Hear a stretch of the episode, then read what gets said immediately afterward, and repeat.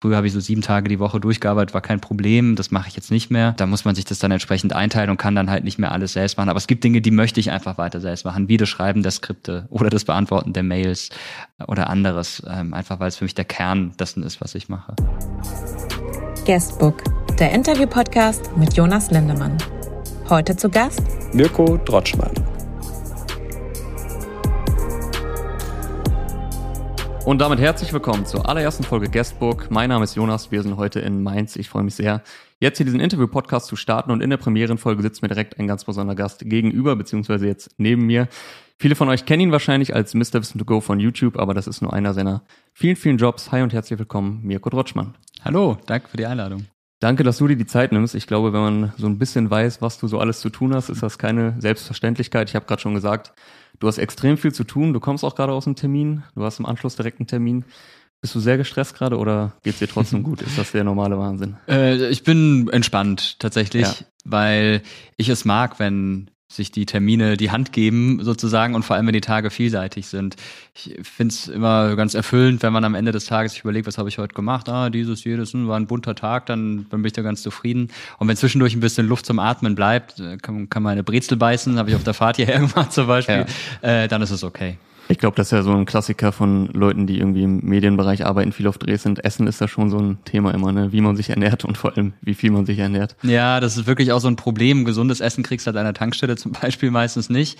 Und äh, ständig belegte Brötchen essen ist auch nicht so toll. Ja. Da würde ich mir schon ein bisschen mehr Alternativen wünschen, aber vielleicht kommen die ja irgendwann mal noch.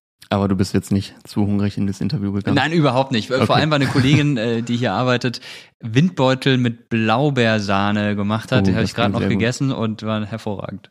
Ich habe mal gelernt, man soll vor so Sprecherjobs oder Interviews nicht so viel Süßes essen, weil das die Speichelproduktion, glaube ich, anregt. Ja, aber stimmt, habe ich direkt mal falsch gemacht und vor allem. Ich glaube, du bist Profi genug. Du äh, mal gucken, wie so laut das Gespräch wird. Aber was man auch nicht machen sollte, ist irgendwas mit Nüssen zu essen. Die bleiben immer dann komisch da im Hals mm. stecken und dann verschluckt man sich ständig.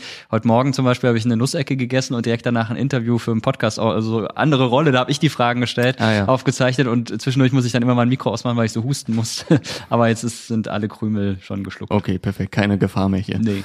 Welcher Podcast war das? Du machst ja mehrere tatsächlich. Äh, das ist der Terra X Podcast. Terra ah, ja. X äh, History heißt der und ähm, da geht es um wirklich sehr, sehr spannende Themen. Heute haben wir zwei Themen gehabt, äh, Globalisierung, Faschismus, Themen, die ja doch sehr unterschiedlich sind, aber beide sehr relevant und die Folgen werden, glaube ich, in den nächsten zwei, drei Wochen dann veröffentlicht. Ja, wenn die, also wenn die Folge hier rauskommt, dann sind die wahrscheinlich schon draußen, die Terra X Podcast, wo die kommen alle 14 Tage, glaube ich. Ja, genau. Ne? Ich habe versucht, versucht schon mit einzurechnen, weil ja. die dann irgendwann, äh, ich glaube, im Mai erscheinen. Okay, ja, dann vielleicht ungefähr zeitgleich. Aber dann nehme ich die Vorlage doch mal auf. Ich habe es ja eingangs gesagt, du hast sehr viele Jobs, so ein paar, die man öffentlich vor allem kennt, äh, um mal so ein bisschen Licht ins Dunkle zu bringen für die zwei, drei Leute, die dich noch nicht auf dem Schirm haben. Du hast ja zwei sehr erfolgreiche YouTube-Kanäle, Mr. Wissen to Go und den äh, Mr. Wissen to Go Geschichtskanal. Dann haben wir gerade gehört, du bist Terra X Moderator, du bist Buchautor, du hast mehrere Podcasts, äh, auch mit deinem Kollegen Felix Seibel, den Dies Das Podcast. Und du bist auch Geschäftsführer einer Produktionsfirma. Das mhm. haben vielleicht nicht die allermeisten auf dem Schirm.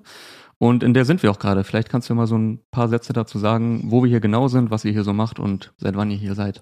Die Firma heißt Objektiv Media. Äh, gegründet habe ich die vor fünf Jahren, etwas mehr als fünf Jahren, einfach aus der Verlegenheit heraus, dass Leute auf mich zugekommen sind und gesagt haben, das, was du da bei YouTube machst, das würden wir auch gerne machen. Das waren zum Beispiel Leute aus, aus Sendern, aus Redaktionen. Und dann saßen wir zusammen und irgendwann kam die Frage auf, und wer produziert? Könntest du das nicht machen? Und alleine konnte ich das natürlich nicht, deshalb habe ich mir dann ein paar Leute zusammengesucht und irgendwann ist daraus eine Firma geworden. Also es war jetzt nicht so der Plan, dass ich mich hingesetzt habe und gesagt habe, so jetzt will ich eine Firma haben und in fünf Jahren sollen so und so viele Mitarbeiter sein, sondern es hat sich mit der Zeit entwickelt. Und mir ist es schon auch wichtig, neben den ganzen Verwaltungstätigkeiten, die ich für die Firma habe, auch nach wie vor inhaltlich journalistisch arbeiten zu können. Und das klappt ganz gut, weil es ein tolles Team ist und weil es da viele Freiräume gibt. Ähm, wir äh, sind hier in Büroräumen, in denen wir noch gar nicht so lange sind. Äh, wir haben ähm, einfach mehr Platz gebraucht und jetzt sind wir in so einem typischen Bürogebäude. Vorher waren wir in einem historischen Gebäude, was ganz gut auch zur Firma gepasst hat. Aber hier mal schnell das Internet, das ist entscheidend heute. Und ist nicht unwichtig in der Produktionsfirma. Ja. Genau, und mehr Platz, auch das ist wichtig. Und es steckt ja so ein bisschen im Namen drin, also wenn ich das jetzt so interpretiere, ist das ein Wortspiel eigentlich mit Objektiv wegen mhm. Journalismus und Objektiv für die Kamera? Ja, genau, genau. Ah, ja. ja. Okay. Dann habe ich das ja richtig interpretiert. Sehr gut. Wie viel Zeit verbringst du hier so? Weil du bist ja sehr viel für Drehs unterwegs. Äh, ziemlich wenig Zeit tatsächlich. Also im Büro bin ich vielleicht im Schnitt einmal die Woche, wenn überhaupt. Ähm, weil, wie du schon sagst, viele Drehs anstehen, Interviews, manchmal bin ich auch für Vorträge irgendwo oder Podiumsdiskussionen. Jetzt äh, ist ja mit der Pandemie ist auch soweit wieder möglich, dass man herumreist und ja, deshalb bin ich gar nicht so häufig hier, aber ähm, habe tolle Leute, die sich darum kümmern, dass es äh, hier äh, läuft und ähm, alles am Leben gehalten wird. Perfekt. An der Stelle natürlich auch der kurze Hinweis für alle, die jetzt gerade bei Spotify oder Apple Podcasts zuhören. Ihr könnt das Ganze auch bei YouTube schauen. Dann seht ihr auch, wie es hier so aussieht. Wir sind ja gerade in, in einer Art Lounge quasi. Die wir uns äh, hier, ja, genau. Wir Wird die Lounge genannt. Äh, ist ein, also unter Lounge, da stelle ich mir hier so bequeme Ledersessel vor. Ja, irgendwie einer, der einem vielleicht ein Sofas hinstellt. Ja. ja, das gibt's jetzt hier bei uns nicht. Stilles Wasser, kein Whisky oder sowas. Aber ähm, man, man kann sich ja schon auch bequem machen. Auf einen Dienstagmittag vielleicht auch besser, erstmal ja, erst bei Wasser zu bleiben. Dann würde ich sagen, kommen wir mal zum Guestbook. Es hat ja einen Grund, warum der Podcast so heißt, wie er heißt. Ich habe hier ein kleines Buch schon mhm. neben uns liegen und ich habe mir halt so ein bisschen gedacht, es wäre ganz cool, so am Anfang mit ein paar Warm-up-Fragen, mit ein paar so allgemeinen Fragen, aber auch individuell zugeschnittenen Fragen, den Gast erstmal vorzustellen, weil man ja nicht davon ausgehen kann, dass jeder immer jeden Gast kennt. Mhm. Und das ist angelehnt an die Freundebücher, die man vielleicht auch noch aus der Grundschule kennt. Mhm. Ich wollte es ja nicht Freundebuch nennen, weil es war mir irgendwie ein bisschen zu kindlich und ich wollte mir auch nicht anmaßen, jeden Gast direkt als Freund zu bezeichnen. Da ist dann Gästebuch draus geworden und Gästebuch klingt dann noch ein bisschen cooler. Das einmal zur Erklärung muss ich ja nur in der ersten Folge einmal erklären. An der Stelle auch vielleicht kurz die Frage, du hast ja ähm, eine Tochter, die jetzt auch schon zur Schule geht. Mhm, genau. Sind Freundebücher da noch ein Ding oder ist ja, das ja, mehr absolut. sowas, was man aus der Vergangenheit kennt? Doch, ist doch. Noch aktuell. Also im Kindergarten hatte die das schon. Die Kleine, die jetzt in den Kindergarten geht, hat das auch inzwischen. Ja, und die Große hat jetzt dann nach dem Kindergarten, als sie in die Schule kam, ein neues Buch gewollt, damit dann auch neue Freunde reinkommen. Ja. Äh, und ja, das wird da rumgereicht. Und manche sind extrem schnell. Wir hatten jetzt neulich ein Kind, hat das morgens bekommen und nachmittags schon wieder zurückgegeben. Und wir sind ziemlich langsam. Also wenn die Große da mal so ein Buch bekommt, kann sein, dass sie es erst nach zwei, drei Wochen wieder zurückgibt. Haben wir auch mal ein schlechtes Gewissen dabei, aber das gibt's nach wie vor. Ich glaube, cool. man muss jetzt weniger ausfüllen. Also ich habe so die Erinnerung, dass in unseren Freundebüchern früher viel mehr Felder zum Ausfüllen war, aber Vielleicht täusche ich mich da. Ja, also so etlich viele Felder sind es bei mir auch nicht, weil das soll ja erstmal nur so ein bisschen zum Warm-up sein, bevor es dann ins, ich sag mal, richtige Interview geht. Wir machen auch passend zum Freundebuch auch noch ein Polaroid-Foto mhm. danach, was man hier einkleben kann. Aber ich finde es cool, also ich hatte jetzt gar nicht auf dem Schirm, dass das noch so ein aktuelles Ding ist. Mhm. Aber irgendwie, wenn man jetzt immer verflucht, die Kinder und die Jugend alle nur noch am Handy, das ist auch irgendwie noch sowas Haptisches und fast schon ja Vintage-artiges. Total und auch was Schönes. Das kannst mhm. du in 20 Jahren wieder rausholen, gucken, wer hat da eigentlich was reingeschrieben. Ich muss sagen, ich fand, so wie du es jetzt auch auch hast mit äh, vorgefertigten Fragen und Feldern, das immer besser als diese Poesiealben. Mhm. Hast du dann so ein Buch bekommen mit leeren Seiten und musstest dir selber irgendwas ausdenken, was du da reinschreibst. Da war ich mal völlig unkreativ, habe immer äh, lebe glücklich, lebe froh wie der Mops im Haferstroh oder sowas reingeschrieben, paar Aufkleber rein.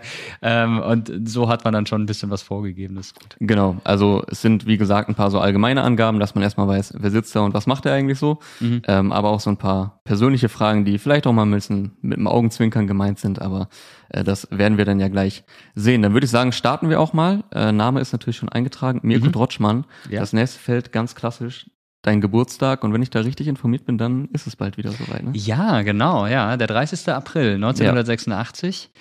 Und das ist wirklich der, der tollste Tag für einen Geburtstag überhaupt. Ich bin meinen Eltern lebenslang dankbar, weil der Tag danach immer Feiertag ist. Das heißt, ich kann Stimmt. immer feiern an meinem ja. Geburtstag. Ist super. Die letzten Jahre war immer Wochenende, aber jetzt ist der 1. Mai ein Montag. Das heißt, mhm. ich kann dann am 30. April sonntagsabends ohne Probleme feiern. Bist du jemand, der gerne Geburtstag feiert? Schon, ja, weil das ein guter Anlass ist, ähm, Leute zu sehen, die man vielleicht das Jahr über gar nicht so oft sieht. Jetzt nicht in, im riesen Ausmaß, er hat jetzt nicht irgendwie 50 Leute ein, aber so im engeren Kreis finde ich es immer wirklich sehr schön. Was ich nicht so schön finde, ist im Mittelpunkt zu stehen am Geburtstag. Ich denke mir immer, was habe ich denn gemacht? Ich bin ja älter geworden, ich habe nichts geleistet und alle mhm. tun so, als hätte ich jetzt hier irgendwie äh, einen Pulitzerpreis bekommen. Da fühle ich mich immer ein bisschen unwohl tatsächlich. Aber ähm, ich mag es einfach gerne, nette Leute um mich zu haben und da ist der Geburtstag ein guter Anlass. Weil ich hatte so ein bisschen das Gefühl, ohne dir zu nahe treten mhm. zu wollen, manchmal, wenn so ein Podcast, vielleicht ist es da noch so ein, also ich habe mir jetzt natürlich sehr viel nochmal zur Vorbereitung von mhm. dir angehört, neben dem, was man eh vielleicht schon so von dir auf dem Schirm hat. Vielleicht ist es auch mehr so als Gag gemeint, weil so der Klassiker-Gag, oh, jetzt werde ich langsam alt, mhm. dass du manchmal so ein bisschen haderst mit deinem Alter inzwischen oder ist das mehr aus, aus Scherz gemeint? Ist eher so scherzhaft gemeint, weil ich weiß, dass ein Großteil der Leute, die bei YouTube zum Beispiel die Videos gucken, äh, jünger sind als ich Ja. und äh, um denen zu zeigen, ich weiß es und ich tue nicht so, als wäre ich so alt wie ihr, sage ich das hin und wieder. Aber ich, ich hader jetzt nicht wirklich äh, mit dem Alter. Im Gegenteil, es ist wie bei Wein. Ja. Ja. Je älter, desto besser. Wobei es stimmt inzwischen gar nicht mehr so mit Wein. Aber das ist ein anderes Thema. Ich, ähm, ja, ich finde es auch einfach krass, wenn du Kinder hast, dann vergeht, es ist so eine Binsenweisheit. Aber vorher haben es mir Leute gesagt, ich habe es nicht geglaubt. Jetzt habe ich selber Kinder und das stimmt. Die Zeit vergeht einfach so unglaublich schnell. Ja, Ähm, ich glaube, das ist auch was, was man merkt, wenn man, je älter man wird, je mehr man zu tun hat, je mehr Verantwortung, ob jetzt beruflich oder privat, das ist halt wirklich nicht einfach nur eine Floskel, sondern leider eine, die sich sehr Mhm. bewahrheitet, je älter man wird, aber äh, gut, wir müssen ja jetzt auch nicht so tun, als würdest du gerade straight auf die Rente zugehen. Also das ist ja auch schon, schon das noch ein bisschen. Erst in 30 bisschen Jahren der Fall, Ja. genau. Ich werde 37. Also wenn die Folge rauskommt, wie gesagt, wird irgendwann im Mai der Fall sein, dann könnt ihr Mirko ja vielleicht noch nachträglich gratulieren. Kommen wir mal zum Feld Geburtsort. Das ist ja auch gar nicht so weit entfernt von dir. Du bist ja einigermaßen in der Region geblieben, wenn ich da richtig informiert bin. Ne? Ja, im weitesten Sinne. Ja. Ähm, also ich wohne inzwischen in Rheinland-Pfalz, in der Nähe von Mainz. Geboren bin ich in Baden-Württemberg, in der Nähe von Karlsruhe, in Malsch. Ja. Ähm, das war eine Geburtsklinik, die aber heute ein Seniorenwohnheim ist. Da merkt man auch, der demografische Wandel hat zugeschlagen. Äh, also Malsch bei Karlsruhe ist mein Geburtsort und da habe ich auch die ersten 25 Jahre ungefähr gewohnt. Bist du da ab und zu noch oder? Ja, ja, meine Eltern, meine Geschwister leben noch dort. Ich habe viele Freunde, bin sehr gerne, bin Fußballfan, KSC-Fan, bin öfter im Werde ich Stadion. noch aufgreifen. Das Thema. ja, deshalb äh, bin ich öfter in der Heimat, ja. Schön. Dann nächstes Feld haben wir den Beruf. Da bin ich gespannt. Du hast mal in einem Podcast gesagt, das machst du mal davon abhängig, wer dich das fragt, was du dann antwortest. Ja, genau. Deswegen bin ich mal gespannt, was jetzt die Antwort sein wird. Was ist dein Beruf? Ich würde einfach sagen Journalist. äh, Das Ja, ist so meine hab ich mit Standardantwort. Ja, wenn ich irgendwie erkläre, ja, ich mache da sowas mit digitalen Medien oder so, da können dann viele nichts mit anfangen. Und Journalist ist das, was ich auch gelernt habe. Ich habe ein Volontariat gemacht beim SWR. Und ist ja auch ein übergreifender Begriff, der Genau. trotzdem darauf zutrifft. der auch nicht geschützt ist. Jeder darf sich so nennen, aufgrund Mhm. der Meinungsfreiheit, die wir grundgesetzlich zugesichert haben. Und ähm, ja, genau wie Makler, glaube ich, ist auch ein Begriff, so kann sich auch jeder nennen. Ich bin Journalist und Makler. Auch wenn ich noch nie Okay. Makler war, einfach mal, was ich so Nimmst nennen einfach kann. mal mit. Ja. Findest du es eigentlich, weil der Begriff YouTuber hat ja schon so ein gewisses Stigma irgendwie, Mhm. zumindest im, im Mainstream, sage ich jetzt mal. Findest du es ein bisschen unzureichend, wenn man dich einen YouTuber nennt oder bist du damit auch fein? Ja, ich habe eine Weile wirklich gehadert, auch mit so einem Begriff wie Influencer, weil die Leute dann halt ein bestimmtes Bild haben ähm, von dir. Influencer ist jemand, der Produkte in die Kamera hält, ähm, so ganz klischee-mäßig. Ähm, das mache ich nicht. Äh, inzwischen habe ich da mich mit angefreundet. Du kannst eh nicht verhindern, dass Leute dich so nennen. Äh, YouTuber bin ich, weil ich auf der Plattform unterwegs bin. Und dann ist es schon in Ordnung. Es reduziert einen halt so auf eine Sache, Mhm. aber schwierig finde ich das jetzt nicht. Weil mein Wikipedia-Artikel steht jetzt irgendwie Moderator, Webvideoproduzent, Rapper Autor und Rapper, genau. Das steht jetzt da drin. Da war ich super cool. Ich habe das nicht reingeschrieben, auch die anderen Sachen nicht, aber äh, das will ich auf meinem Grabstein bitte stehen haben. Okay, das holen wir dann hoffentlich erst in einigen Jahrzehnten raus, diese Ja. Bitte. Dann hätten wir die nächste allgemeine Frage, die ich immer stellen werde, um vielleicht das eine oder andere Fettnäpfchen vermeiden, äh, vermeiden zu können. Welche Frage an dich kannst du nicht mehr hören? Gibt's da was?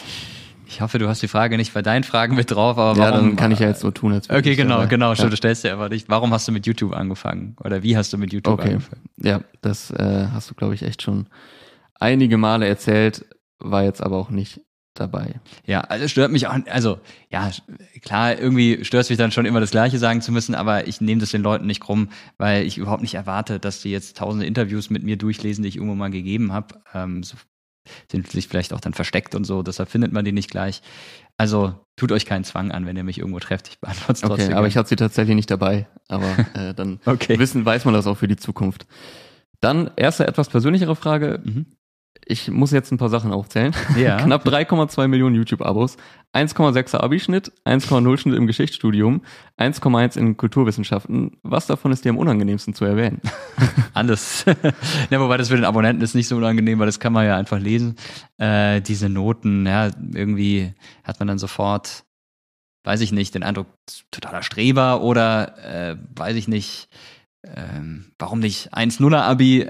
Ja. Keine Ahnung. Ähm, ich gehe damit ehrlich gesagt auch nicht so hausieren. Dass du das jetzt weißt, liegt daran, dass der Abischnitt im im Wikipedia-Artikel steht wahrscheinlich. Ich weiß. Nö, und äh, weil du es auch bei dies das mal erzählt hast, die Studiumsnoten. Genau. Also du hast es an ein paar Stellen mal erzählt oder in sehr alten Videos auch. Genau, also. weil Felix mich darauf angesprochen hat im Podcast. Ja. Ich versuche eigentlich nie von mir aus darüber zu sprechen, ähm, weil es auch ein bisschen pausermäßig vielleicht klingt. Ja, deswegen, Aber ich habe das jetzt auch so ein bisschen als, als Scherz mit reingenommen, einfach ja. um, um dich noch ein bisschen einzuordnen, wo du herkommst, was du studiert hast. Dann äh, wissen die Leute da ja Bescheid. Aber ja. man hört da schon ein bisschen raus, dass du der da jetzt nicht so mit, mit hausieren gehst eigentlich. Nee, gar nicht. Weil ich, also ich muss auch sagen, da in unserem Jahrgang, da waren so viele Leute mit einer Eins vorm Komma. Ja. Vielleicht war es einfach ein leichtes Abi in dem Jahr. Keine Ahnung. Also, ja, bilde ich mir jetzt nichts drauf ein. Dann nächste Frage in den bisher, ich habe hier noch 82 stehen, jetzt ist heute Dienstag, jetzt kam eine neue Folge raus. Mhm. In den bisher 83 Folgen deines Podcasts Dies, Das kommt in den Titeln zweimal das Wort Pornos, zweimal Hitler, viermal Drogen und viermal Rap vor. Worüber sprichst du am liebsten? Wow, coole Statistik, das wusste ich gar nicht. Äh, muss ich gleich mal Felix erzählen, dass ähm, wir da solche Wörter häufig auftauchen lassen. Für die Titel bin ich zuständig tatsächlich. Ähm, also, ja, wir, wir versuchen immer möglichst bunte, spannende Themen im Podcast zu haben, sind meistens vier bis sechs Themen pro Folge. Also da muss man schon kreativ sein. Das heißt ja dann sechs mal 83, da kommt eine ganze Zahl an Themen zusammen und manche doppeln sich halt, aber ähm, es ist nicht so, dass wir sagen, oh, wir hatten schon lange nichts mehr über Drogen, da müssen wir das machen. Ja. Dass jetzt so viel mit Drogen auftaucht, ist auch, ähm, hat den Hintergrund, dass wir ganz tolle Gäste im Podcast über mehrere Folgen hatten. Ich glaube, fünf oder sechs Folgen. Ähm, die beiden Jungs von Sucht und Süchtig, ähm, die uns ein spannendes Interview gegeben haben, der Hagen und der John. Und deshalb haben wir das dann auch häufiger im Titel gehabt. Und Hitler, ja, ich meine, wir sind beide Historiker, dann sprechen ja. wir öfter mal über Geschichte und ja, Hitler taucht dann sein oder andere. Was wäre jetzt so dein Favorite-Thema? Weil bei Rap muss ich sagen, ich habe jetzt auch nur, wo wirklich Rap stand. Mhm. Ganz viele Rapper-Namen tauchen ja auch drin ja, auf, weil Sido. du hast ja auch eine große Begeisterung für mhm. Rap. Kapi, Sido sind da alle drin mhm. aufgetaucht ähm, ist es auch schon so eins deiner Favorite-Themen, glaube ich, worüber du gerne sprichst. Ja, total. Und auch eins der Themen, über das ich viel zu wenig spreche. Mhm. Genauso wie Fußball. Ich rede so viel über Politik oder so, aber wenig über Rap und Fußball. Deshalb freue ich mich, dass man das im Podcast mag. Aber mit Felix kann man nicht über Fußball sprechen. Der mag Fußball überhaupt nicht, aber Rap mag er. Da haben wir einen gemeinsamen Nenner. Du gibst mir eine Steilvorlage zu einer Frage, die gleich noch kommt. Vorher noch ganz plump. Fans werden wissen, worauf ich anspiele. Was ist deine Lieblingsübung im Gym? äh, puh, Lieblingsübung. Also momentan bin ich tatsächlich, auch wenn man wie äh, ich glaube Farid Bang es mal gesagt hat, die Beine im Club nicht sieht, äh, genau. äh, bin ich am liebsten Klassikerlein. Äh, auf dem Laufband, weil ich äh, gerade eine spannende Serie gucke und die dann immer währenddessen mir reinziehe und dann gar nicht mehr vom Laufband runter will. Da haben jetzt die meisten wahrscheinlich mit einer Bizepsübung gerechnet, irgendwas mit der SZ-Stange oder Hammercurls oder so, aber gerade eher Cardio. Ja, genau, aber einfach nur aus, aus egoistischen Gründen, weil ich Bock habe, die Serie weiter zu gucken. Okay. Und dann letzte Frage im Guestbook, bevor es ins Interview geht. Welche Erinnerungen hast du an den 2. November 1993? Den 2. November 1993. Ah, war das Valencia? War das das ja. 7 zu 0? Ja, ähm, da hat der KSC 7 zu 0 gegen Valencia gewonnen. Allerdings war ich da erst sechs Jahre alt und zwar schon auf dem Weg zum Fan, aber noch nicht so vor allem was ja spät war an dem Tag, ähm, dabei, dass ich alle Spiele gesehen habe. Habe es aber inzwischen schon zigfach, äh, gibt auch bei YouTube und so, mir, mir reingezogen. Ist natürlich das historische Ereignis für alle KSC-Fans. Wunder vom Wildpark. Genau, Wunder ja. vom Wildpark. Hinspiel, verlo Hinspiel noch verloren in, ähm, in Valencia. 1-3, glaube ich. Ne? Ja, ja. Oh, gut recherchiert. Ja, und Rückspiel dann 7 zu 0. Euro Eddy, Edgar Schmidt. Äh, und Olli Kahn glaube ich, noch im Tor, oder? Ja, genau. Ja. ja. Mhm. Genau, du hast gerade schon gesagt, du redest lieber äh, oder würdest gerne mehr über Fußball reden. ja. Du hast mal gesagt, du würdest gerne mehr über Essen und über Fußball reden. Ja, richtig. Essen bin ich jetzt keine Experte drin. Mhm. Fußball in manchen Mannschaften schon. Also ich hatte eh vor, mit dir ein bisschen über Fußball zu quatschen. Okay. Äh, zum Ende hin, nicht, dass jetzt alle direkt abschalten, weil ich glaube, es gibt nichts Abturneres für Leute, die Fußball nicht interessiert, wenn es um Fußball geht. Versteh Aber du warst ja auch ein paar Mal im KSC-Fan-Podcast zu Gast und mhm. ja, vielleicht auch eine Seite, die man jetzt nicht so oft von dir kennt, aber können wir später gerne nochmal aufgreifen und ein bisschen über Fußball quatschen und vielleicht auch noch ein bisschen über Rap, je mhm. nachdem, wie die Zeit ausreicht. Apropos Zeit, kommen wir mal zu deinem Zeitmanagement. Ich habe gerade all deine Jobs aufgezählt und ich glaube, du hast mir trotzdem nach fünf Minuten auf meine Interviewanfrage geantwortet. Dein Mitarbeiter Markus hat mir auch im Vorfeld verraten, dass du nach wie vor alle Anfragen selbst beantwortest. Wie machst du das und warum tust du dir das an? ja, weil ich irgendwie gerne einfach einen Einblick habe, ähm, was so angefragt wird und ähm, da auch selbst entscheiden möchte. Und ich finde das auch ein Stück weit eine Wertschätzung gegenüber den Leuten, die sich da melden, die sich die Mühe machen, eine Mail zu schreiben. Ähm, und die Mails sind auch meistens an mich persönlich gerichtet und dann finde ich, haben die auch verdient, dass ich darauf antworte. Und ich muss sagen, ich habe so eine leichte Aversion gegen dieses rote Symbol mit so einer Zahl, weißt du, wenn du irgendwie das Mail-Symbol auf dem Handy hast und dann ist da so eine mhm. drei, drei ungelesene Mails, muss ich sofort beseitigen und die Mails beantworten. Äh, ich finde es immer ganz gut, am Ende des Tages keine ungelesenen Mails mehr zu haben. Und außerdem, und das ist eigentlich der Hauptgrund, warum ich so schnell antworte, ist, ich denke mir immer, wenn ich auf der anderen Seite sitzen würde, würde ich mich auch freuen, schnell eine Antwort zu bekommen, weil nichts ist nerviger, als zu warten und zu warten und, und nichts kommt, weil du dann nicht weißt, kam die Mail an, ja. ist die Adresse vielleicht falsch oder so und deshalb versuche versuche ich da immer schnell zu antworten. Ich glaube, das kann man dir wirklich hoch anrechnen, weil ich glaube, da kommt ja auch so einiges rein, kann ich mir vorstellen. Du hast ja auch im YouTube äh, in der Kanalbeschreibung zumindest stehen, bitte keine Anfragen zu Hausaufgaben und Referaten. Mhm. Aber äh, ja, Interviewanfrage, da habe ich mich sehr gefreut, dass du da so schnell reagiert hattest. Ähm, jetzt hast du schon ein bisschen angedeutet, die Recherche und Skripte für deine Videos zum Beispiel machst du ja, glaube ich, auch nach wie vor selbst. Mhm. Fällt es dir generell schwer, Dinge aus der Hand zu geben? Ein Stück weit schon, ja. Das musste ich dann auch erst lernen, dass es Dinge gibt, die kann ich dann einfach nicht mehr machen, weil der Tag halt nur 24 Stunden hat. Und gerade mit den Kindern will man die Zeit dann auch mal anderweitig nutzen. Äh, eigentlich muss ich sagen, seitdem ich meine Frau kenne, habe ich da auch ein bisschen andere Prioritäten gesetzt. Früher habe ich so sieben Tage die Woche durchgearbeitet, war kein Problem. Das mache ich jetzt nicht mehr. Ähm, und da, da muss man sich das dann entsprechend einteilen und kann dann halt nicht mehr alles selbst machen. Aber es gibt Dinge, die möchte ich einfach weiter selbst machen, wie das Schreiben der Skripte oder das Beantworten der Mails oder anderes, ähm, einfach weil es für mich der Kern dessen ist, was ich mache. Wie lange geht so ein Arbeitstag dann bei dir in der Regel? Schaffst du es dich einigermaßen an, an normale Arbeitstage zu halten? Normalerweise schon, ja. Ich bin meistens früh wach, auch wegen der Kinder. Und wenn die Kinder dann mal aus dem Haus sind, Schule, Kindergarten, ähm, arbeite. Ich versuche dann immer so 17, 17.30 erstmal aufzuhören, ähm, mit den Kindern noch was zu machen. Und wenn die im Bett sind, äh, dann geht's oft weiter. Aber ich versuche wirklich ganz bewusst so Freiräume zu ja. haben, auch an Wochenenden zum Beispiel. Ist auch, glaube ich, wichtig, gerade wenn man wie du dann auch selbstständig ist, sich nicht total in diesen Workaholic-Teufelskreis ja, irgendwie rein zu manövrieren. immer irgendwie. Ja. Wenn du nicht selbst gerade Videos drehst, dann bist du auch immer mal wieder in Interviews zu Gast, so wie jetzt gerade. Ähm, Ich habe mir natürlich viel angeschaut jetzt in der Vorbereitung und eine Sache, die wirklich sehr positiv auffällt, finde ich, dass du bei Themen auch gerade, die man sehr ausgiebig besprechen könnte, sei es jetzt das Bildungssystem, wo man sonst wie abschweifen könnte, kommst du immer sehr auf den Punkt, antwortest sehr on point mit wenig Ams und so. Hast du dir das bewusst antrainiert oder warst du immer schon so der Typ dafür, der Dinge äh, schnell auf den Punkt bringen kann, ohne dass irgendwie das zu wenig wäre? Also man hat jetzt auch nicht den Eindruck, da waren jetzt nur zwei Sätze bei. Das freut mich, dass du das so wahrnimmst. Ich denke manchmal, wenn ich mir das dann anschaue und ich schaue mich wirklich nicht gerne an oder höre mich auch nicht gerne an, ähm, ah, Mist, da hast du aber viel rumgelabert und das hätte mehr auf den Punkt sein können. Ähm, manchmal merke ich das auch bei Videos, die ich jetzt nicht groß geskriptet habe, weil es irgendwie schnell gehen muss, ich nur mit Stichpunkten arbeite, ähm, dass ich so viel schneiden muss, weil da einfach so viel drumrum gelabert ist. Aber es gibt einfach Themen, über die habe ich mir schon sehr viele Gedanken gemacht oder schon öfter drüber gesprochen. Da fällt es mir auch einfacher, auf den Punkt zu kommen. Bei anderen Themen laviere ich vielleicht rum und hätte mir hinterher dann gewünscht, ein bisschen fokussierter zu sein. Und das man weniger M's sagt, das kommt dann tatsächlich mit der Zeit, dann versuche ich mich dann am Riemen zu reißen, aber geht auch nicht immer. Du hast ja auch mal erzählt, dass du anfangs noch oft so persönliche Anmoderationen hattest mm. mit irgendwie etwas banalen Themen, die vielleicht um einen herum passieren, irgendwie die Waschmaschine ist gerade noch an und meintest dann auch, dass Leute geschrieben haben, ey, das Video geht bei zwei Minuten los und ja. hast das dann irgendwann abgestellt, du steigst direkt ins Thema aus, äh, ein. Jetzt mal abgesehen davon, dass Leute dann vielleicht schneller sich mit dem Thema befassen können, ist das vielleicht für dich auch wichtig, um eine gewisse Distanz zu den teils sehr ernsten Inhalten zu haben, wenn du dich wirklich rein darauf konzentrierst? Mm, ja, das ist schon wichtig und äh, ich habe, guck, das komme ich ins M. Äh, ich habe aber auch gemerkt, dass es für die Leute wichtig ist, dass sie keine Lust haben, wenn du irgendwie großartig rumplauderst vor so einem Video, sondern dass sie einfach die Essenz haben wollen. Und deshalb habe ich das dann sein gelassen, zumal man die Videos dadurch dann auch ein bisschen kürzer äh, gestalten kann. Ich sage jetzt ja nicht mal mehr Hallo äh, zu Beginn der Videos, sondern fall direkt mit der Tür ins Haus, damit man da keine Zeit verliert und auch sofort im Thema drin ist. Ja. Das finde ich auch wichtig. Zu Beginn hast du auch öfter mal mehrere Versuche für deine Videos gebraucht. Wie mhm. oft kommt das noch vor? Kommt das überhaupt noch vor? Ja, schon. Also lag daran, dass ich zu Beginn auch keinen Teleprompter habe. Inzwischen habe ich einen, den ich aber nicht immer nutze. Also am liebsten drehe ich ohne Teleprompter. Aber wenn schnell gehen muss oder es ein sehr sehr kniffliges Thema ist, bei dem jedes Wort stimmen muss, dann lese ich das lieber ab. Ähm, aber am liebsten mache ich es frei und das habe ich am Anfang immer gemacht mit meinen Skripten. habe ich das erstmal auf, ohne es aufzunehmen, vor der Kamera aufgesagt, dann das Skript weggelegt und dann Stück für Stück das auswendig gemacht und so mache ich es, wenn ich Zeit habe, auch immer noch.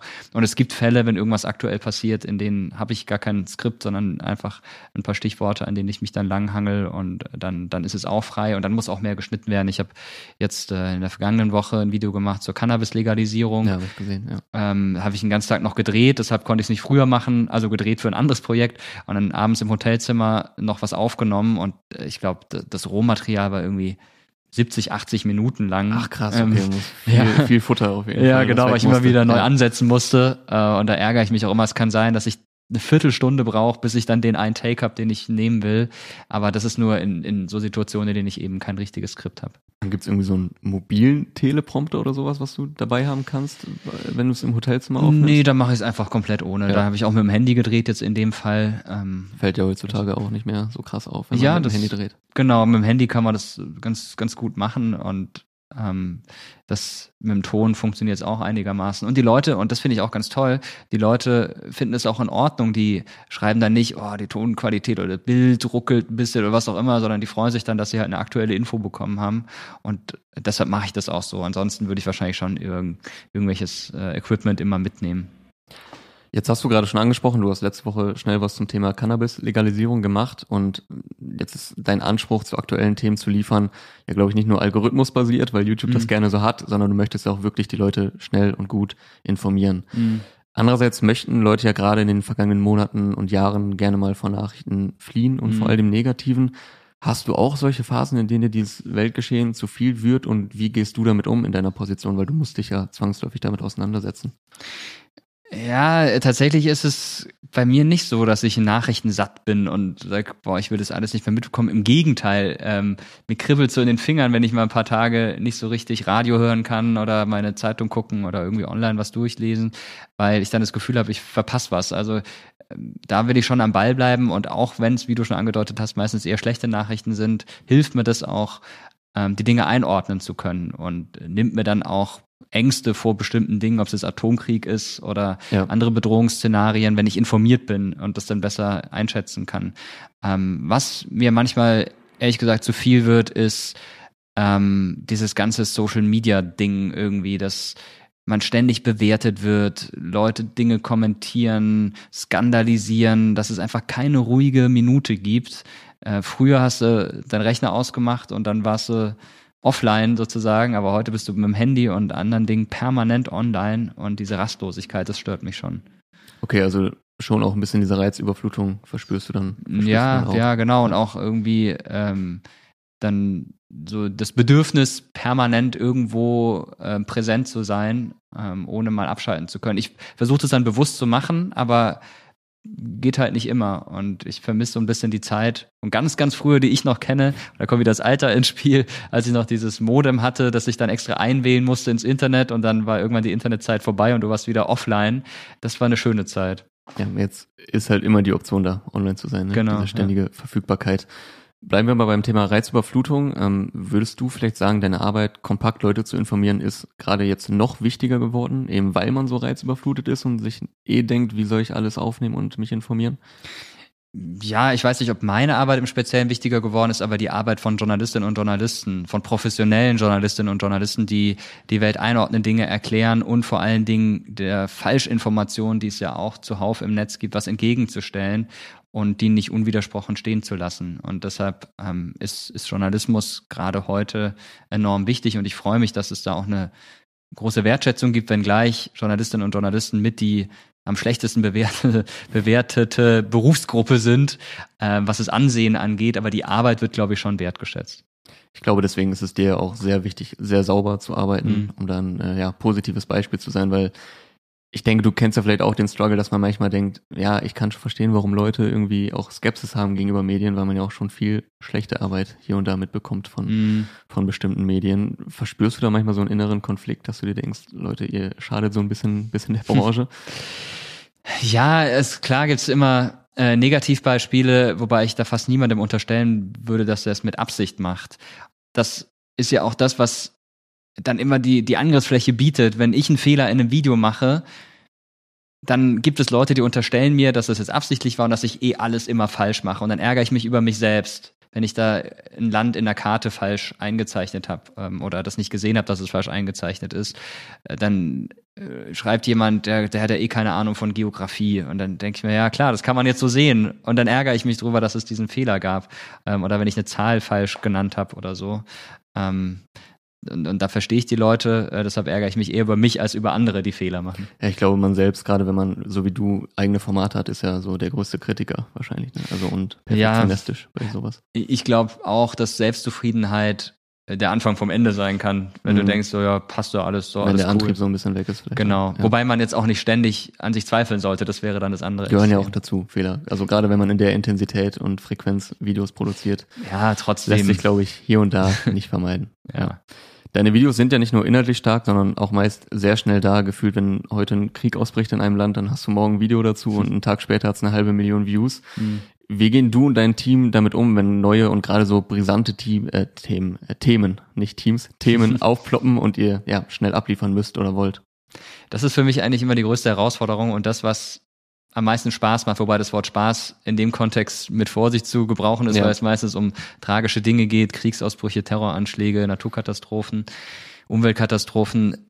Ja, dann setze ich mich erstmal hin, versuche alle Infos, die es gibt, aufzusaugen, rufe vielleicht ein paar Leute an. Ich kenne Korrespondenten überall auf der Welt, die mir ein paar Infos äh, geben können, äh, sammle mir Sachen zusammen und dann, ehrlich gesagt, stelle ich mich ziemlich schnell vor die Kamera und nehme auf. Es kann auch sein, dass ich dann zwei Stunden lang aufnehme, wie bei diesem Cannabis-Video, da war es bisschen weniger als zwei Stunden. Äh, und dann am Schluss das zusammenschneide, was halt passt. Aber äh, das ist für mich auch eine Art des Umgangs und so arbeite ich auch sonst in der Recherche. Ich saug erstmal alle Infos auf und dann, dann fange ich an zu schreiben. Also ich mache mir nicht währenddessen schon Notizen, sondern das kommt dann erst ähm, zum Schluss und so versuche ich das auch bei den Videos zu machen. Ähm, ich sortiere mich dann so ein bisschen gedanklich, überlege, wie könnte die Struktur sein und dann nehme ich das direkt auf und habe ein tolles Team, die dann direkt den Schnitt machen, Grafiken machen, sodass das Video möglichst schnell fertig ist. Manchmal wieder wie bei dem Cannabis-Video, dann schneide ich es auch selbst, aber das ist eher die Ausnahme. Okay, das wollte ich, hätte ich jetzt noch gefragt, ob du dann noch manche Sachen noch selber schneidest, einfach aus Zeitgründen. Genau, es gibt Fälle, in denen ich dann von, von der Recherche bis zum Schnitt ähm, alles selbst mache. Es gibt so einen Kollegen, der macht dann das Thumbnail äh, und dann gibt's die Abnahme. Ich bin öffentlich-rechtlich mit dem Kanal, das heißt, da gibt's dann nochmal das Vier-Augen-Prinzip und dann kann das Video auch schon online gehen. Ich habe mal ein Interview gelesen mit Günther Schröder. Ich weiß nicht, ob dir der Name was sagt. Der äh, hat die Firma, glaube ich, damals gegründet, die seit vielen Jahren Fragen für Quiz-Shows macht. Ah, unter ja. anderem für Wer wird Millionär. Man muss dazu sagen, Günther Schröder ist leider schon länger verstorben, aber der hat mal in einem Interview 2009 gesagt, nach zehn Jahren haben wir zu Cleopatra, Cäsar und Karl dem Großen schon so ziemlich alles gefragt, was man fragen kann wahrscheinlich eine Aussage, die du auch nicht so unterschreiben würdest mit deinem Wissen. Aber die sind deswegen dann auch irgendwann dazu übergegangen, viele aktuelle Themen mit in die Fragen reinzunehmen. Mhm. Das hat sich ja erst nach einer Zeit bei Wer wird Millionär in dem Beispiel entwickelt. War es dir damals auch wichtig, relativ schnell die geschichtlichen Videos um aktuelle Themen zu ergänzen, um einfach noch breiter und unabhängiger aufgestellt zu sein? Ja, das war vor allem deshalb, weil sich die Leute das gewünscht haben. Die haben gesagt, okay, ist ja schön und gut, wenn du hier übers äh, System ähm, des Absolutismus sprichst, aber wie sieht's denn aktuell in Frankreich aus? Warum gibt's da so viele Proteste? Kannst du nicht mal was machen? Das war wirklich schon nach ein paar Monaten so. Und dann wiederum, nach einiger Zeit habe ich gemerkt, okay, die Leute, die sich dann für Aktuelles interessieren, interessieren sich nicht unbedingt für Geschichte oder andersrum. Und deshalb dann irgendwann diese zwei Kanäle. Aber es war auch was, was mich einfach persönlich interessiert und ich hatte zu der Zeit, das war so 2012, 2013, ähm, eine Studie gelesen, nach der nur ein geringer Prozentsatz der Jugendlichen ähm, sich mit der Nachrichtenwelt auskennt und mit der Weltlage. Und das war für mich so ein bisschen eine Motivation, dann Angebot zu schaffen, auch wenn das sicherlich nur ein Tropfen auf den heißen Stein ist. Aber ich dachte, Mensch, vielleicht könnte man da mal was anbieten. Ärgerst du dich manchmal so ein, da so rein manövriert zu haben, jetzt auch aktuell immer abliefern zu müssen? Weil Geschichtsthemen, die sind ja zeitlos, aber nee, ehrlich gesagt ist nicht. halt aktuell. Ne? Ähm, also diese aktuellen Sachen, wie gesagt, die, die machen mir äh, viel Freude. Ja. Ähm, habe auch ein kleines Studio zu Hause, das heißt, wenn es mal schnell gehen muss, gehe ich einfach in den Keller und mache das dort. Ähm, muss dafür vielleicht auch mal früh aufstehen, aber das nimmt man alles in Kauf, wenn du dann in den Kommentaren liest, danke, dass du uns schnell informierst, jetzt wissen wir Bescheid, cool, die Leute diskutieren. Manche schreiben, jetzt bin ich aber beruhigt, ja, das war gerade ähm, äh, zu Beginn des russischen Angriffskriegs in der Ukraine so, dass ja. Leute dachten, jetzt bricht morgen der dritte Weltkrieg aus. Und ich habe versucht, das einzuordnen. Und wenn mir dann Leute E-Mails schreiben und sagen, okay, ähm, ich konnte irgendwie jetzt drei Nächte nicht schlafen, jetzt habe ich das Video gesehen, jetzt geht's mir wieder besser, dann ist es einfach einfach ein super cooles Kompliment und dafür schlägt man sich gern die Nächte um die Ohren. Ich glaube, das hast du auch bei Dieb und Deutlich erzählt, dass dir das auch selber ein bisschen, dann, Ja. was du auch gerade schon kurz meintest, so ein bisschen die Angst nimmt. Ja, Wenn man genau. erstmal diese Schlagwörter sieht wie Atomkrieg und so weiter und man sich ein bisschen mehr befasst, Genau. dass man dann vielleicht etwas, etwas beruhigter zumindest ist. Genau, wenn du liest, Wladimir Putin hat die Atomstreitkräfte in äh, Bereitschaft gesetzt, denkst du, boah, krass, und morgen greift er an. Und dann liest du aber, ja, das ist vor ein paar Jahren schon mal passiert in ähnlicher Form und dann gab es auch keine gravierenden Folgen. Dann, dann relativiert sich das wieder ein Stück weit. Das ist ganz gut zur Einordnung, glaube Genau, ich manchmal. ja. Jetzt habe ich gerade kurz, wer wird Millionär erwähnt, einfach nur kurze Frage, wurdest du schon mal als Joker eigentlich Ist angefragt? lustig, dass du mich das fragst. Morgen bin ich Telefonjoker. Ah, echt? Ja, genau. Ah, witzig. Ich war schon mal Telefonjoker, aber wurde dann nicht angerufen. Ah. Ich weiß nicht, ob ich morgen angerufen werde. Es ist eine Zuschauerin, die mich gefragt hat. Ich glaube, ihr Bruder ist es, der da mitmacht. Ach so, nicht mal ein persönlicher Kontakt. Nee, Also, nee, nee, genau. Ähm, und Da sieht man wieder, du antwortest auf Anfragen. Auf jeden Fall. ja, und ich fand das äh, ganz spannend und hatte auch äh, Zeit oder hab Zeit. Äh, man muss sich da zu einem bestimmten Zeitraum irgendwie bereithalten, äh, verfügbar sein, erreichbar sein und bin gespannt, ob ich angerufen werde diesmal. Ich hoffe ehrlich gesagt nicht, weil wenn ich dann die Antwort nicht weiß, dann ist natürlich super peinlich. ja, aber für Politik und Geschichtsthemen gibt's glaube ich, wenig Leute, die man da treffender anrufen könnte. Ja, aber weißt du, dann kommt irgendwie eine Frage. aber deine Fallhöhe ist auch höher. Ne? Ja, genau, Namen, ne? genau. Dann wird irgendwie gefragt, Karl der Große, was hat er in diesem und jenem Jahr Ja, das fragen sie ja nicht mehr, haben wir ja gerade. Ja, gut, stimmt, hast du gesagt. Also aktuell ist es, äh, wäre dann vielleicht ein bisschen einfacher, ja, mal gucken. Ja, witzig, dass es ausgerechnet morgen soweit ist. Hast du dich selber schon mal beworben oder bist du dafür jetzt zu bekannt? Du Äh, bist jetzt beworben habe ich mich noch Zwischenstadium, nicht. Vielleicht irgendwann prominenten Special. Ja, wenn ich gefragt werde, bin ich natürlich sehr gern dabei, aber ich war bisher bei einer Quiz-Sendung äh, und habe total versagt. Deshalb okay. weiß ich nicht. Ja, auch da die Fallhöhe ist natürlich groß, ja, gerade bei so einem Namen Mr. Wissen to go. Ja. Ich würde gerne noch auf ein konkretes Interview von dir eingehen. Nein, es ist nicht das Merkel-Interview von 2017. Du hast für Terra X mal ein Interview mit Margot Friedländer Mhm. geführt, einer Überlebenden des KZ Theresienstadt. Einfach wirklich ganz allgemein gefragt, was hat das mit dir gemacht und mit was für einem Gefühl geht man aus solch einem Interview? Ja, das war ein sehr bewegendes Interview. Ähm, hat stattgefunden in der Woche, in der wir jeden Tag im Haus der Wannsee-Konferenz gedreht haben. Also der Ort, an dem, wenn man so will, die Endlösung sogenannte Endlösung organisiert wurde. Nicht beschlossen wurde, das war eigentlich schon im Vorfeld klar, dass man das macht, aber es wurde besprochen, wie, wie schaffen wir es, diese Millionen von Menschen umzubringen, muss man ganz banal sagen. Und am Ende dieser Woche haben wir Margot Friedländer zum Interview getroffen und gerade so mit den Eindrücken, die man dann mitgebracht hat aus dem Haus, äh, war das nochmal bewegender. Und dann ist da diese Frau, die äh, inzwischen 100 Jahre alt ist. Ähm, Ich glaube 101 jetzt sogar. Genau, Ja. genau. Damals war es kurz vor ihrem 100. Geburtstag, die aber total wach im Kopf ist, auch noch körperlich sehr fit und die da sitzt und erzählt ähm, von einer Zeit, die man klar, ich habe Geschichte studiert, die man aus Büchern kennt und habe auch schon mit einigen Zeitzeugen gesprochen, aber von ihr das zu hören war noch mal was Besonderes und sie ist auch einfach eine faszinierende Persönlichkeit. Ich habe eine Frage gestellt, sie hat eine halbe Stunde darauf geantwortet. Ich hatte danach eigentlich keine Fragen mehr, weil alles mit drin war und gleichzeitig gab es aber noch so viele Aspekte, die die ich, die ich interessant fand und was mich besonders beeindruckt hat, äh, ist, wie gefasst sie über diese Zeit gesprochen hat und wie, wie positiv sie trotzdem die Welt gesehen hat. Sie hätte ja auch sagen können, mit Deutschland will ich nie wieder was zu tun haben. Es hätte jeder verstanden, würde ich jetzt mal behaupten, aber sie kam trotzdem wieder zurück in das Land der Täter. Und ähm, das fand ich wirklich sehr stark, also sehr, sehr starker Charakter. Und gleichzeitig hat sie aber auch gesagt, ganz zum Schluss, mir mit auf den Weg gegeben, ähm, sorgt dafür, dass sich sowas nicht wiederholt. Äh, und das aus ihrem Mund zu hören, ist natürlich auch nochmal ähm, sehr eindrücklich und ähm, hat mich sehr nachdenklich gemacht. Es gibt auch eine Szene, wo du das gerade sagst, mit, mit dem, das darf sich nicht wiederholen, wo ähm, Atze Schröder bei Markus Lanz sitzt und da ist auch dann, glaube ich, eine Holocaust-Überlebende, ich weiß nicht mehr ganz genau, und da geht's Mhm. auch um dieses, das darf sich nicht wiederholen. Und das Mhm. nimmt dann der Zuschauer schon so emotional mit. Mhm. Und äh, ja, wenn man das dann noch persönlich erlebt, vor allem wenn man bedenkt, das ist ja so wertvolle Arbeit, die halt zeitlich begrenzt ist. Irgendwann gibt's die Zeitzeugen, Zeitzeugen nicht mehr. Ja. Ist das ja, glaube ich, auch gerade für dich als, als Geschichtsfan nochmal umso wertvoller. Ne? Genau, man muss natürlich aus Historikersicht sagen, Zeitzeugen sind immer mit Vorsicht zu genießen, die haben das subjektiv erlebt Ja. und wenn die dann Dinge schildern, darf man das jetzt nicht als allgem- allgemeingültige Wahrheit ansehen, sondern muss das immer ähm, entsprechend kontextualisieren. Aber darum geht's ja in dem Fall auch nicht, sondern es ging darum, ihre ganz persönlichen Eindrücke mitzubekommen. Und das ist viel ähm, gewinnbringender für mich gewesen, als zehn Bücher zu dem Thema zu lesen. Und ja, wie du sagst, solange es die Zeitzeuge noch gibt, sollte man auch mit ihnen sprechen. Ja, ohnehin ein Thema, womit man sich, glaube ich, immer wieder mit beschäftigen sollte und auch eine tolle Doku-Reihe, die ihr da gedreht hattet, ist natürlich noch in der Mediathek. Genau. Also kann man sich auf jeden Fall mal anschauen. Was ja viele bei dir mögen, ist die sehr sachliche Art, mit der du auch brisante Themen behandelst. Du selbst bist ja auch großer Fan vom Deutschlandfunk, war es? Mhm, richtig, ja, genau. Äh, und der sehr nüchternen Art, wie dort Themen behandelt werden. Andererseits kann man, glaube ich, schon ganz gut einschätzen, wie du zu bestimmten Themen stehst. Du machst auch immer mal wieder Meinungsvideos und wo so dein moralischer Kompass ungefähr ist. Wie schwer fällt es dir bei manchen Themen, wenn es halt keine Meinungsvideos sind, trotzdem neutral zu bleiben? Ja, je kontroverser das Thema ist, desto weniger schwer fällt's mir, ehrlich gesagt, weil es sich dann von selbst ergibt, dass man, oder dass ich mir dann überlege, okay, das Thema, das ist so emotional, da muss ich jetzt möglichst sachlich drüber sprechen.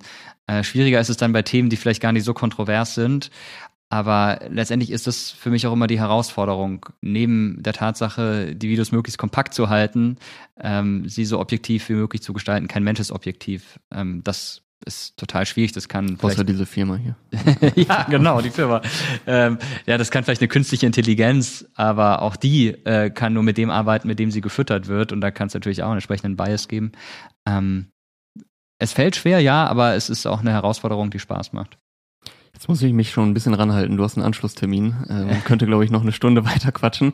Ähm, aber noch kurz zu dem journalistischen Thema. Du bist ja mittlerweile auch Vater von zwei Töchtern. Die eine mhm. geht, wie gesagt, zur Schule und bringt Freundebücher mit nach Hause. Jetzt gehen Kinder ja auch nochmal mit ganz anderen Augen und einer anderen Neugier durch die Welt. Du warst ja auch mal Moderator von Logo. Mhm. Inwiefern haben sich deine Perspektiven für deinen Beruf und deine Themen vielleicht auch nochmal durch deine Töchter erweitert oder verändert?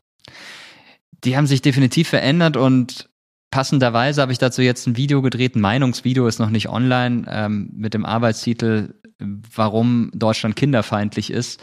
Äh, geht da um verschiedene Aspekte, Medizin nicht verfügbar, ist völlig egal, ähm, Pandemie, ja, man sperrt die mal zu Hause ein, Luftfilter braucht man nicht und, und solche äh, Themen habe ich versucht, da in das Video einzuflechten und das ist was, über das hätte ich vor den Kindern gar nicht nachgedacht, weil man keine Berührungspunkte dazu hat.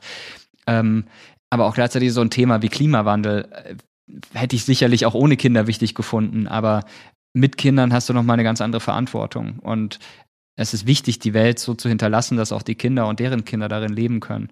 Und deshalb finde ich es auch wichtig, darüber zu informieren und aufzuklären. Und so diese Verantwortung, die man spürt, wenn man Kinder hat, die, die, die hatte ich in der Form vorher nicht. Und ähm, das geht mir bei solchen Themen dann noch mal mehr durch den Kopf.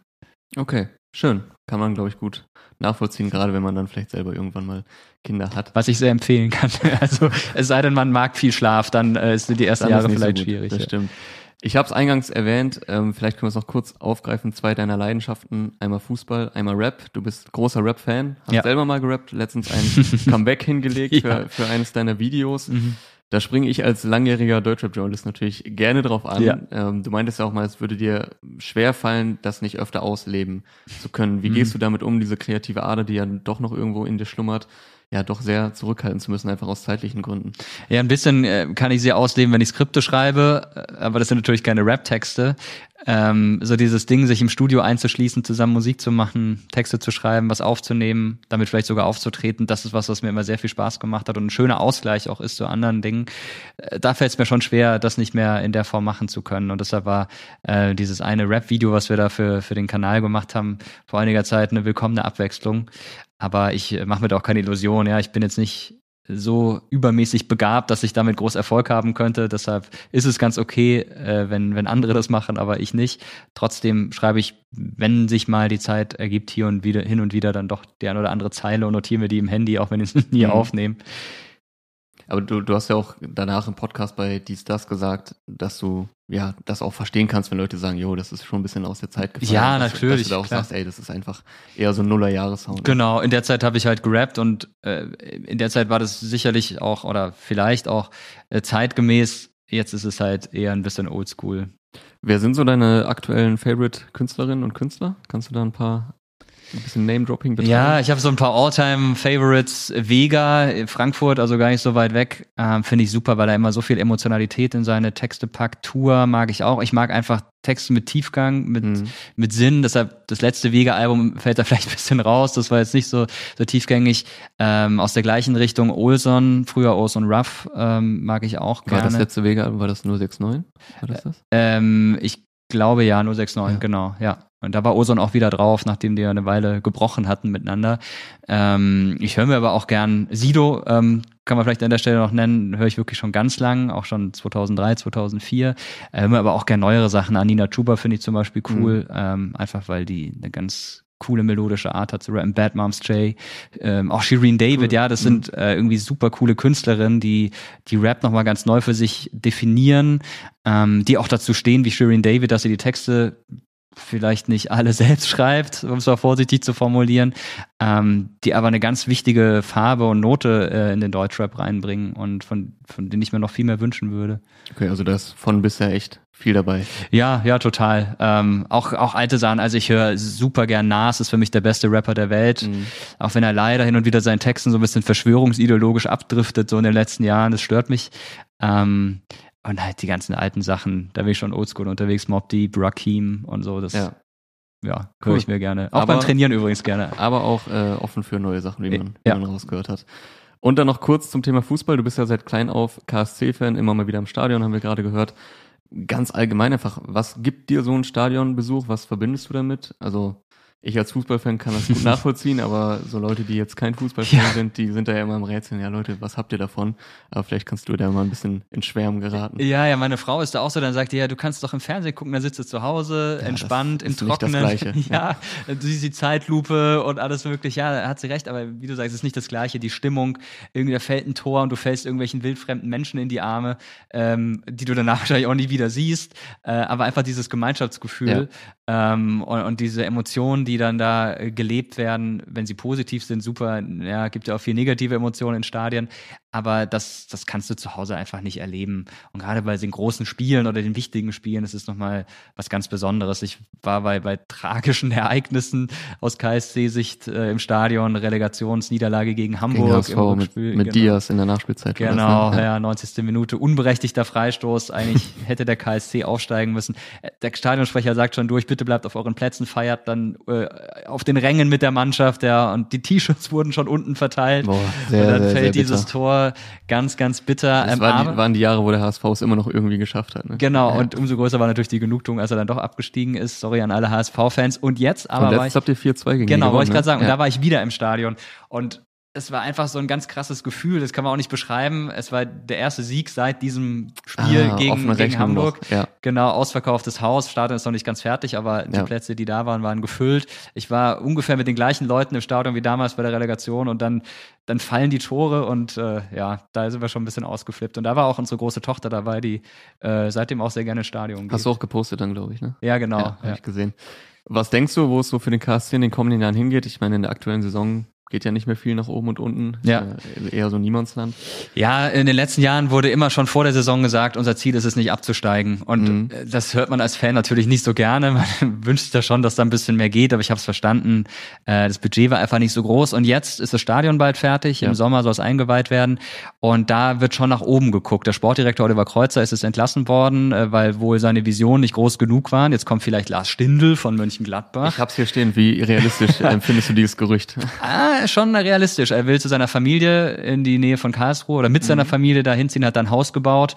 Er ist halt auch schon, ich glaube, 34. Ja ähm, in einem Alter, in dem man es vielleicht ausklingen lässt, ist, ich glaube, wenn es scheitert dann am Geld, was ich auch total verstehen kann, ja, der hat äh, viel Geld verdient und will einen gewissen Standard halten.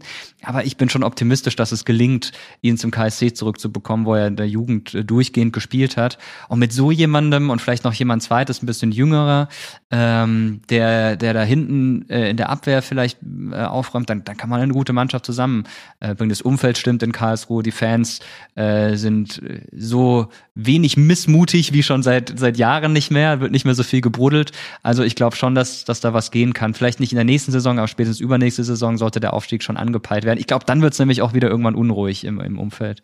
Immerhin habt ihr euch in der zweiten Liga etabliert. Du bist nämlich mit, oder ihr seid mit meinem Herzensverein aufgestiegen, dem VfL Osnabrück. Sind ah. damals 2019, glaube ich, beide zusammen in die zweite hoch, aber Osnabrück ist ja eine klassische Fahrstuhlmannschaft, inzwischen wieder dritte Liga. Ja, stimmt, aber das tut mir auch leid, weil ich finde es eine sehr sympathische sympathische Mannschaft und ich habe auch gute Erinnerungen an Osnabrück, weil ähm, der KSC am äh, drittletzten Spieltag war das, glaube ich, in der Aufstiegssaison. Osnabrück war schon aufgestiegen äh, gegen ähm, gegen Preußen Münster gespielt hat und da war es halt das entscheidende Stimmt, Spiel. da seid ihr aufgestiegen. Ne? Genau und ich war in Osnabrück tatsächlich an dem Tag, weil ich einen Vortrag gehalten habe. Also es war einfach ein riesen Zufall, dass halt Münster ja nicht so weit weg ist von Osnabrück mm, und ich auf dem ja. Rückweg dann von Osnabrück über Münster gefahren bin, dort ins Stadion und dann nach Hause äh, und äh, dieses Aufstiegsspiel miterlebt habe und ich stand im äh, Preußen-Münster-Block, weil es gab keine anderen Tickets mehr und ich bei jedem Tor mich so heimlich gefreut und einer hat es dann doch gemerkt, äh, der neben mir stand, oh, du bist doch Karlsruhe, was machst du denn hier? Und da dachte ich, oh, jetzt gibt's riesen Ärger. Bei einem Aufstieg das im Zaum zu halten, ist auch, glaube ich, sehr schwer. War wirklich schwierig und ich muss sagen, äh, war, war sehr schön, weil die Leute um mich rum, für die ging es ja um gar nichts mehr. Mhm. Die sind dann, glaube ich, auch kurz darauf ja eh abgestiegen. Glaube, sind, ja. Weil, Jetzt steigen sie vielleicht wieder auf. Hoffentlich, wäre ihnen zu gönnen. Ähm,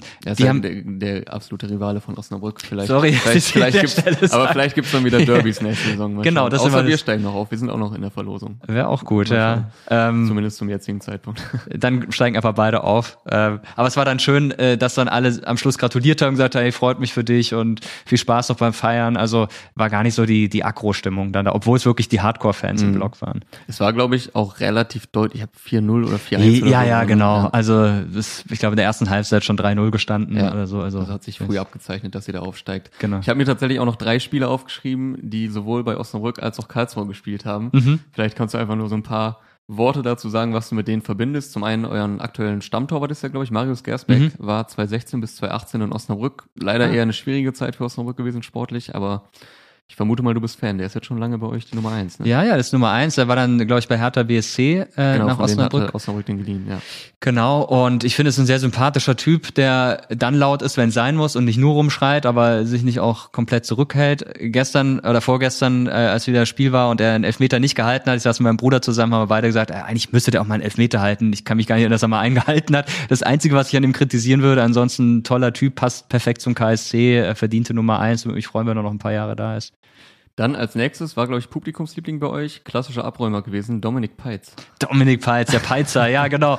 Oh, war ja. nur eine Saison bei uns, leider abgeschieden. ja, bittere Geschichte. Ich habe mitbekommen, dass er äh, vor diesem Relegationsspiel gegen Hamburg äh, so eine Location in Karlsruhe gemietet hat, den ganzen Laden, um danach dann dort zu feiern. Oh. Und er hat gesagt, egal wie es ausgeht, wir feiern dort. Äh, und er stand dann draußen, äh, war gar nicht mehr im Spiel und und also voll mitgefiebert, wie halt so, als würde er auf dem Feld stehen oder wie ein Trainer.